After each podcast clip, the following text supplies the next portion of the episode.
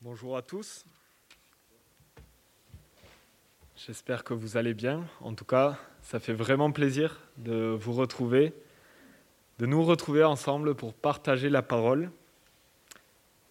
On commence une nouvelle année ensemble et on a l'habitude souvent de, se souhaiter euh, des vœux, de prendre des nouvelles résolutions, des bonnes résolutions.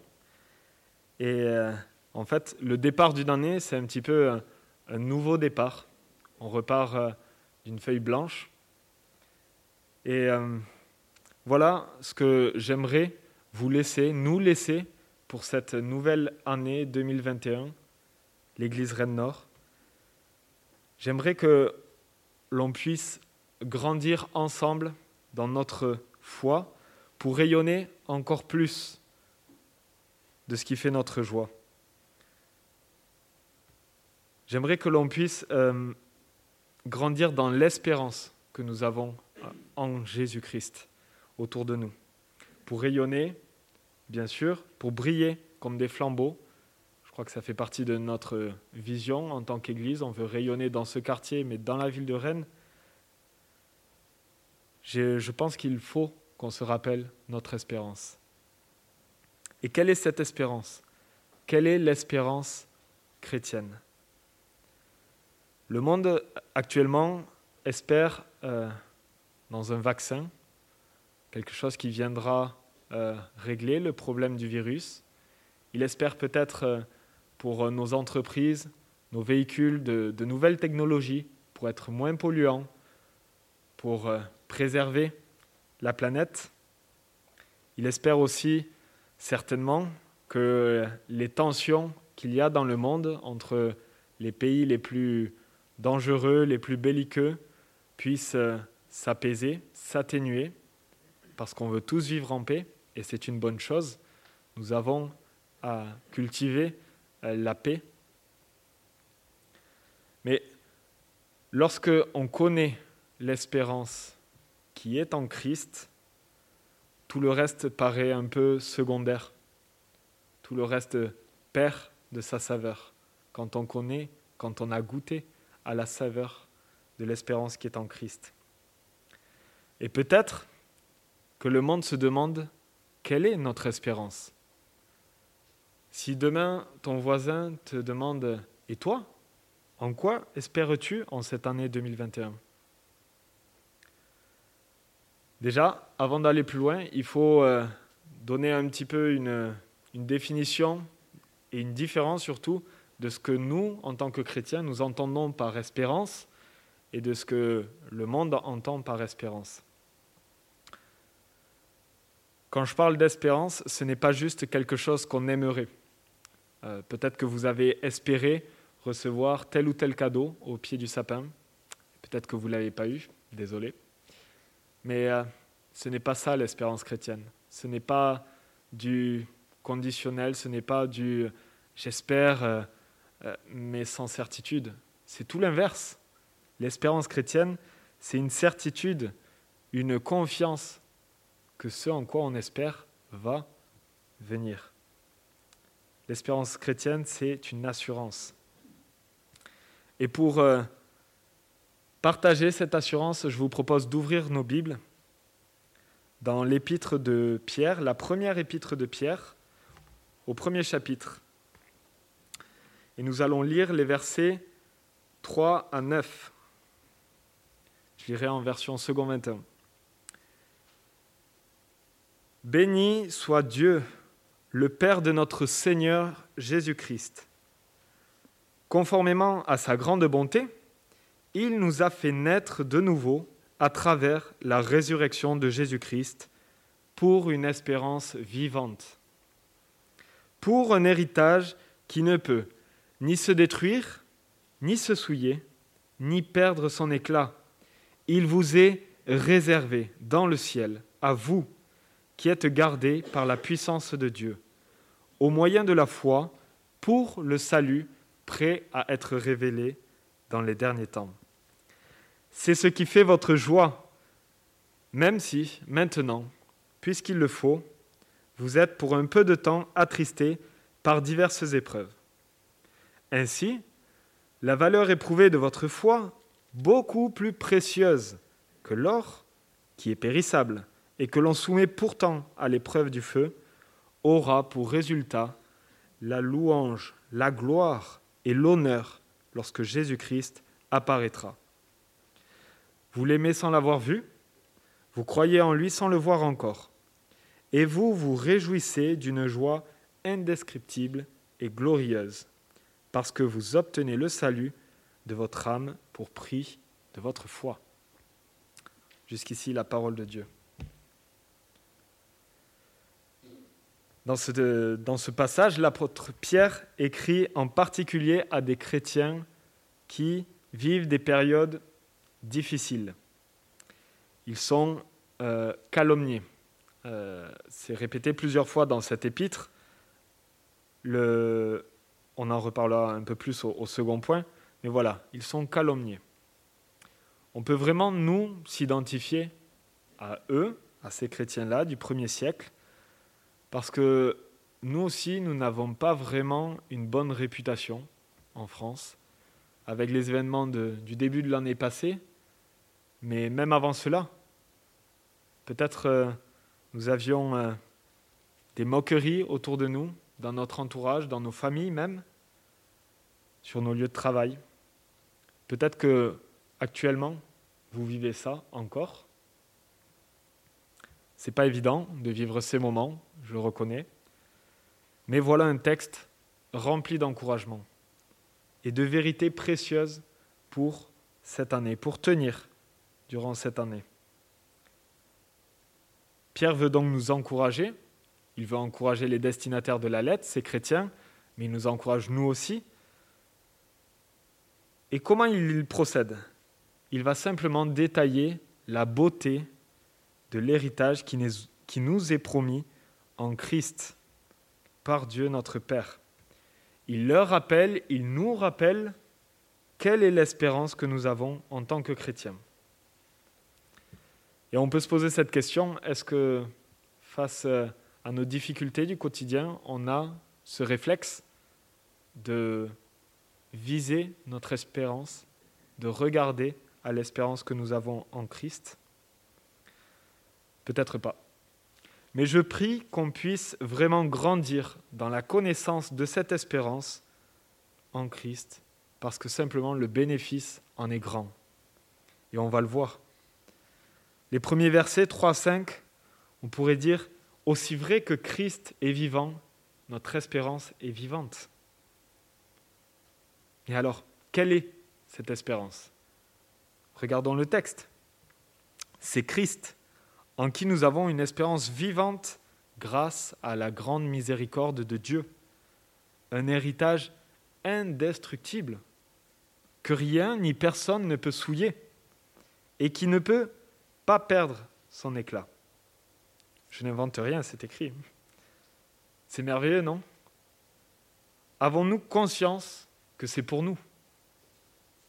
C'est une des vérités, pour ma part, je pense, les plus rassurantes et les plus enthousiasmantes à la fois qu'on trouve dans la parole.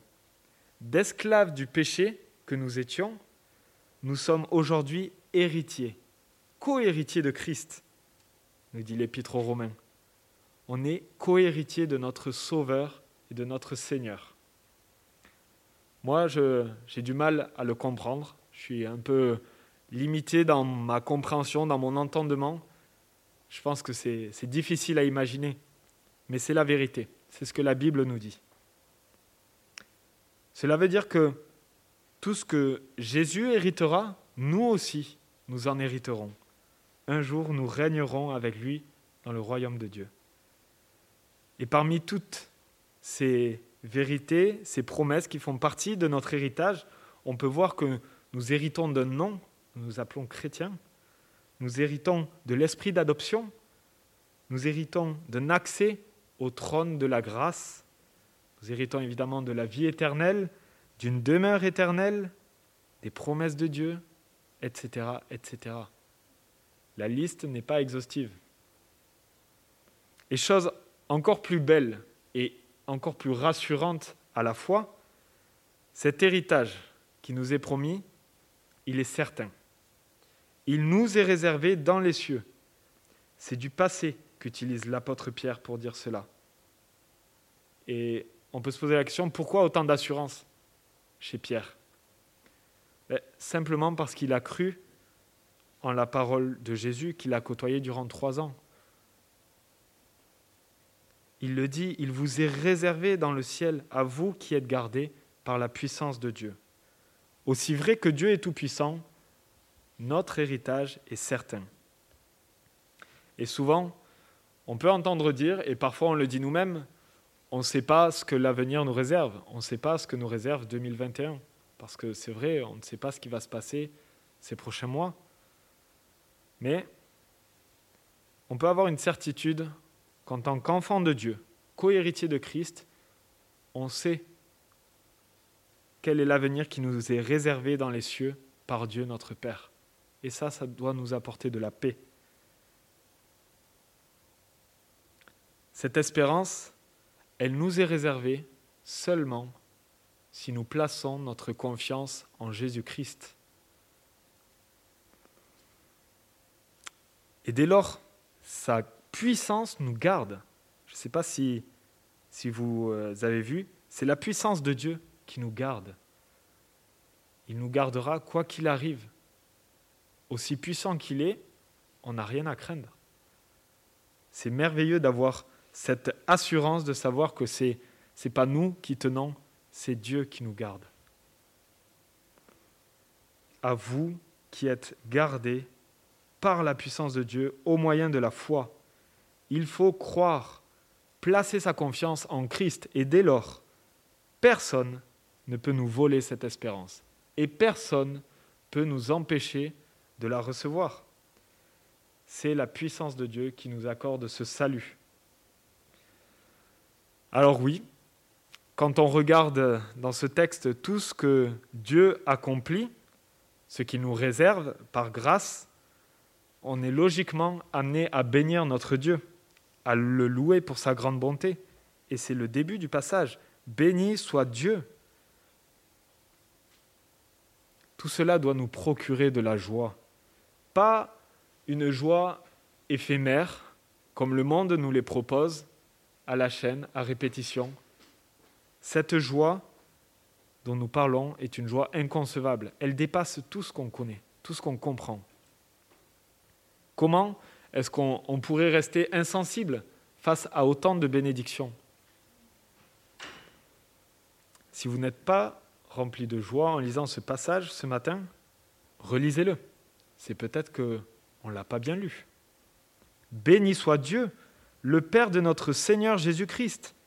Conformément à sa grande bonté, il nous a fait naître de nouveau à travers la résurrection de Jésus-Christ pour une espérance vivante pour un héritage qui ne peut ni se détruire, ni se souiller, ni perdre son éclat. Il vous est réservé dans le ciel à vous, qui êtes gardés par la puissance de Dieu au moyen de la foi, pour le salut, prêt à être révélé dans les derniers temps. Et on voit aussi euh, ce verset 5 qui nous donne un encouragement supplémentaire. Le salut, prêt à être révélé dans les derniers temps. On parle du retour glorieux de Christ, notre Seigneur, de son triomphe. Nous avons aussi raison de placer notre espérance, notre confiance et notre joie dans cet événement à venir. Nous souvenir que, que Jésus va revenir comme un roi triomphant, ça doit nous rassurer. Au quotidien, c'est, c'est un peu l'impression qu'on a, euh, que partout autour de nous, un petit peu comme un, ce qu'on a lu dans le, dans le psaume, le, monde va mal, le mal triomphe parfois. Et c'est démoralisant. Un peu comme euh, dans l'histoire de Job, au chapitre 19, il se plaint, il, il va même jusqu'à dire dans les premiers versets que, que Dieu est contre lui, que Dieu fait prospérer le méchant, mais que lui, il a oublié, qu'il méprise le juste. Et puis, quelques versets plus tard, verset 25, il revient à lui et il dit, non, non, mais, voilà, je sais que mon Rédempteur est vivant et qu'il se lèvera le dernier sur la terre. Pour nous, c'est un peu pareil. Parfois, on est démoralisé Mais il faut nous souvenir que dans les derniers temps, au temps marqué, comme on, l'a déjà vu avec Daniel, Jésus reviendra. Le Seigneur triomphera. Et cela doit nous procurer de la joie, une joie à toute épreuve. Ces quelques euh, versets font partie de ce qu'on appelle une, une doxologie. Ça veut dire parole de gloire. Et c'est vrai que ce qu'on lit là est simplement glorieux. Et c'est glorieux parce que notre Dieu est glorieux. Et nous le voyons particulièrement dans ce passage. C'est un encouragement, un rappel merveilleux que pour les chrétiens qui traversent des épreuves. Et c'est logiquement de cela que Pierre parle à ses lecteurs ensuite. Ils vivent un temps de persécution mesuré, on va dire. Il n'est question que, que de calomnie, de diffamation, peut-être de moquerie, mais ça va aller crescendo. Et pour nous aussi, nous sommes un petit peu euh, dans ces moments. Pour l'instant, ça va. C'est désagréable, mais ça passe, on s'en sort. Du moins en France. Tous les chrétiens du monde n'ont pas notre chance. Il faut garder en considération que la situation peut aussi changer ici. Il faut nous y préparer. Et voilà la suite du passage des versets 6 à 9 qui nous montre que l'espérance que nous avons en Christ nous permet de nous réjouir malgré les épreuves. Tout ce que nous venons de lire doit nous donner de la joie. C'est le verset 6 qu'il dit, c'est ce qui fait votre joie. Et c'est bien normal. Mais c'est une joie qui se réjouit des choses à venir et qui se superpose à la souffrance actuelle, à la frustration. Ça peut paraître paradoxal de se réjouir alors même que nous souffrons, mais c'est c'est pas paradoxal, c'est de la logique. Oui, nous souffrons, mais on peut se réjouir parce qu'on garde les yeux fixés sur le retour glorieux de Christ, sur la certitude qu'il reviendra au cœur même de l'épreuve. Malgré notre espérance vivante en Christ, notre héritage glorieux, notre salut, il faut reconnaître que nous vivons aussi avec de la tristesse. Il y a bien sûr la, la maladie, la mort, évidemment, mais il y a aussi toutes sortes d'épreuves quotidiennes. Un être cher qui vit sans Christ ou qui s'en éloigne, un voisinage ou la famille qui se moque de notre foi, un péché tenace dans notre vie, la solitude aussi parfois, la perte d'autonomie. Et la liste, là aussi, est encore longue. Il faudrait être euh, malhonnête, ou alors particulièrement préservé, et si c'est votre cas, merci Seigneur, pour ne pas reconnaître que nous sommes plus ou moins éprouvés dans notre vie. On peut se poser la question, mais, mais comment en fait vivre dans un monde hostile? Comment vivre notre foi alors que tout le monde est hostile à cette foi? Comment garder la foi? Et la réponse, on peut la trouver à travers ces versets, c'est en espérant en Dieu, notre Père, en espérant dans son plan parfait, en comptant sur ses promesses. Et sa parole est pleine de ses promesses. Et maintenant, on, on commence à comprendre la logique de Pierre.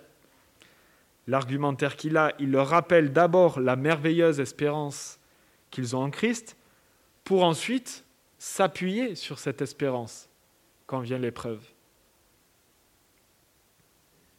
et la traverser avec joie. Ces gens allaient pour la plupart souffrir, et le seul sujet de joie qui pouvait les faire tenir et les faire traverser l'épreuve était la connaissance et la certitude qu'un héritage merveilleux les attend, que Christ reviendra et les sauvera. Qu'en est-il de nous? Est-ce qu'on attend vraiment son retour? Est-ce qu'on a hâte que son règne vienne? Mais ce n'est pas tout. Dans ce texte, il y a aussi d'autres encouragements qui viennent avec l'épreuve on peut voir dans ce texte que les épreuves visent un but, il est dit puisqu'il le faut. Même si l'épreuve nous semble injuste, même si on ne la comprend pas, l'épreuve vise un but.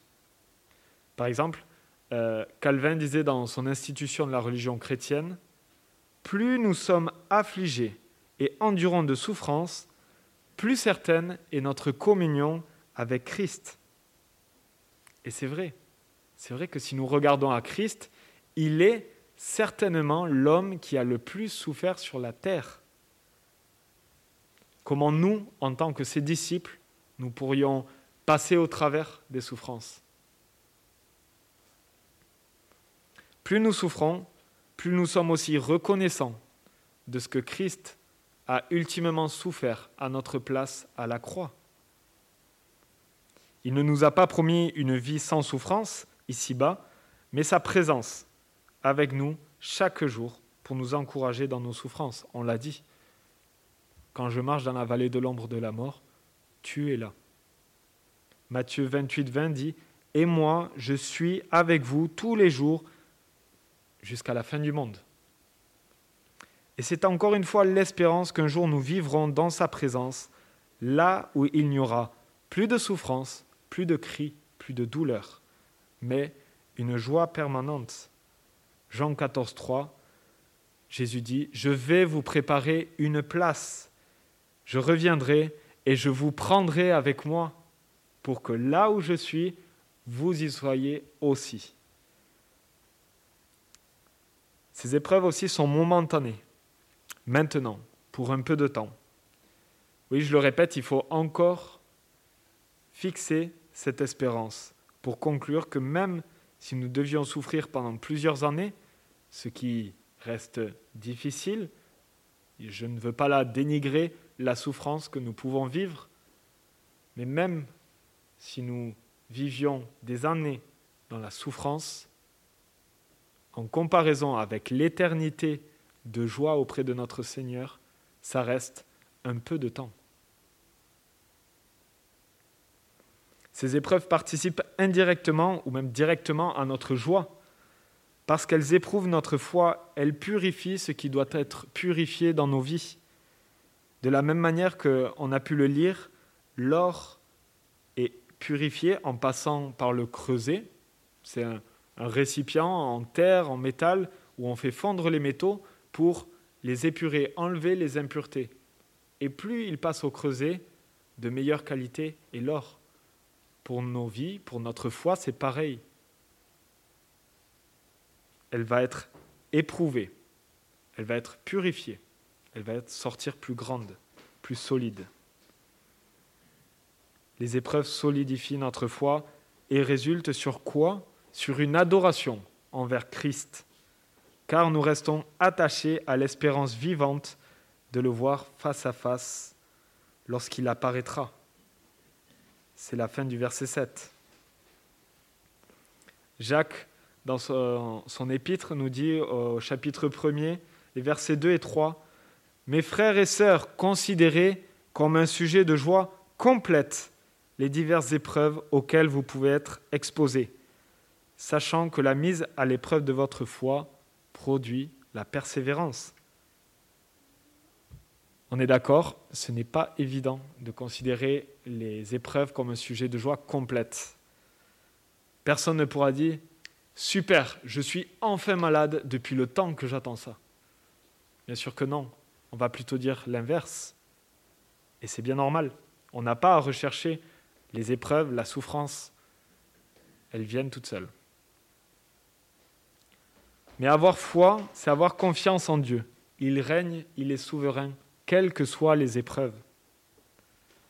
Il veut peut-être m'apprendre à dépendre davantage de lui à travers cette maladie, à travers cette épreuve, peut-être m'apprendre à rediriger mes priorités dans ma vie, ou simplement me montrer combien il est puissant pour me délivrer de là où je suis.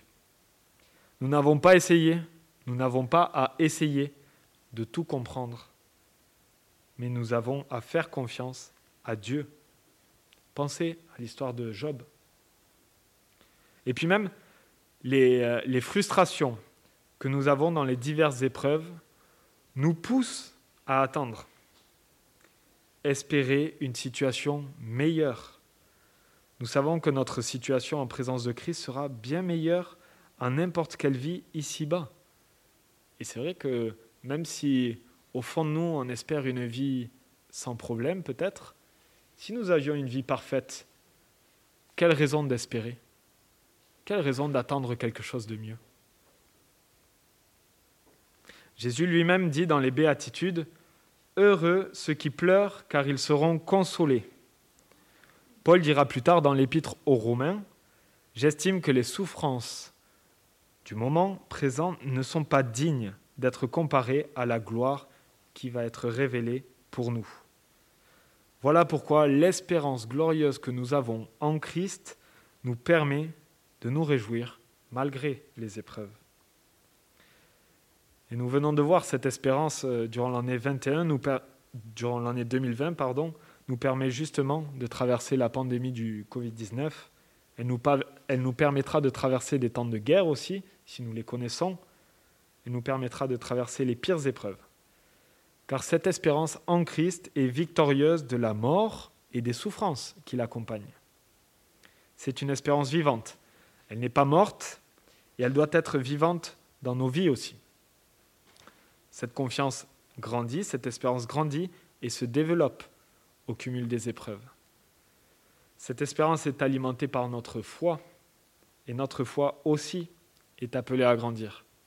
Et ce n'est pas une nouveauté pour 2021. On le savait déjà, sa parole nous l'atteste. Nous, avons, nous sommes pardon, dans le même cas que ces chrétiens à qui Pierre écrit. Verset 8, nous l'aimons sans l'avoir vu. Nous croyons en lui sans le voir encore. Et nous nous réjouissons d'une joie merveilleuse et glorieuse. Je trouve que c'est un passage qui nous définit assez bien. Heureux ceux qui n'ont pas vu et qui ont cru, dira Jésus à l'apôtre Thomas. Nous avons confiance en Dieu, nous avons foi en lui. Et la Bible nous apprend que la foi vient de ce que l'on entend, et ce que l'on entend vient de la parole de Dieu. Romains 10, 17. Ainsi, on n'a pas besoin de le voir, on a juste besoin de le croire. On place notre confiance en lui, en ce qu'il dit, en ce qu'il a fait, comme l'ont fait des milliers, peut-être des millions, des milliards, j'espère, de personnes avant nous. Et nous voyons des exemples de gens qui ont confiance en Dieu dans toute la Bible. Euh, nous avons euh, débuté la série sur le livre de Daniel on a pu voir comment il faisait confiance à Dieu. Nous en avons déjà parlé. On peut penser aussi à Abraham et à tant d'autres.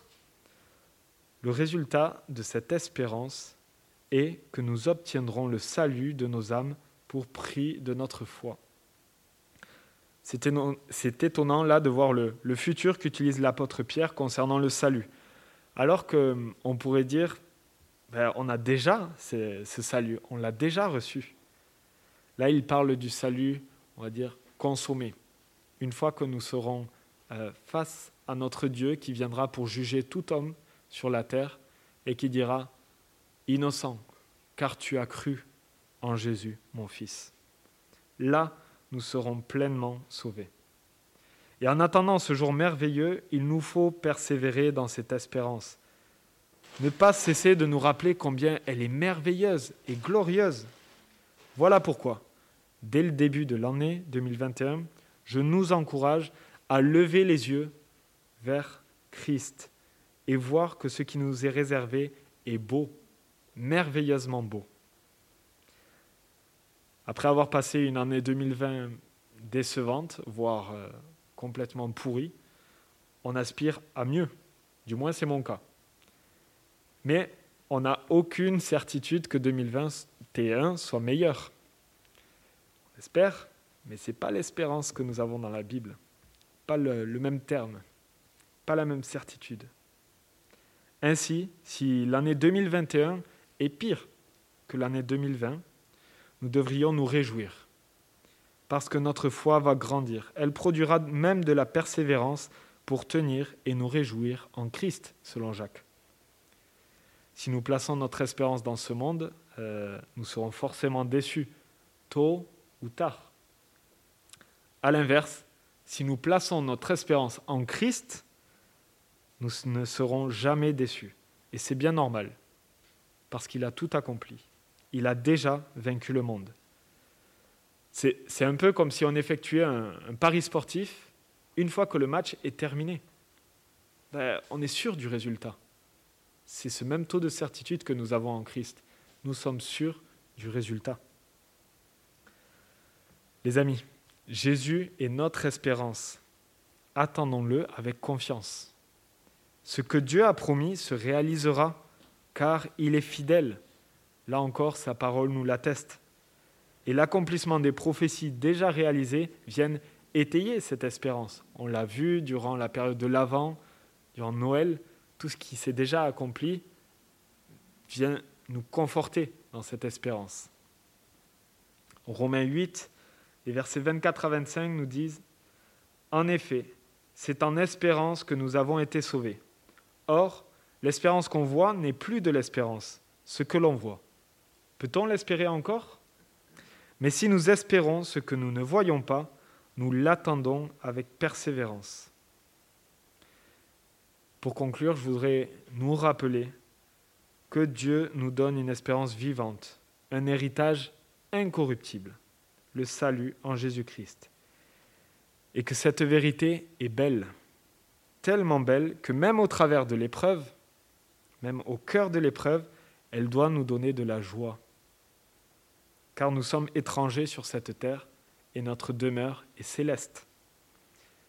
Je prie donc que nous puissions toujours regarder à Christ, notre espérance, et que même au cœur de l'épreuve, nous nous rappelions l'héritage glorieux qui nous est réservé, et que cela nous permette de traverser l'épreuve avec confiance et assurance, sachant qu'elle est passagère et qu'elle participe même à notre joie. Prions les uns pour les autres afin que nous soyons renouvelés dans notre espérance vivante au travers de sa parole et que cette espérance grandisse en nous. Que cette année 2021 soit une année où l'on ne cesse de nous rappeler l'espérance que nous avons en Jésus-Christ et que par conséquent, nous ne cessions aussi de rendre gloire à Dieu notre Père en bénissant son Saint-Nom. Amen.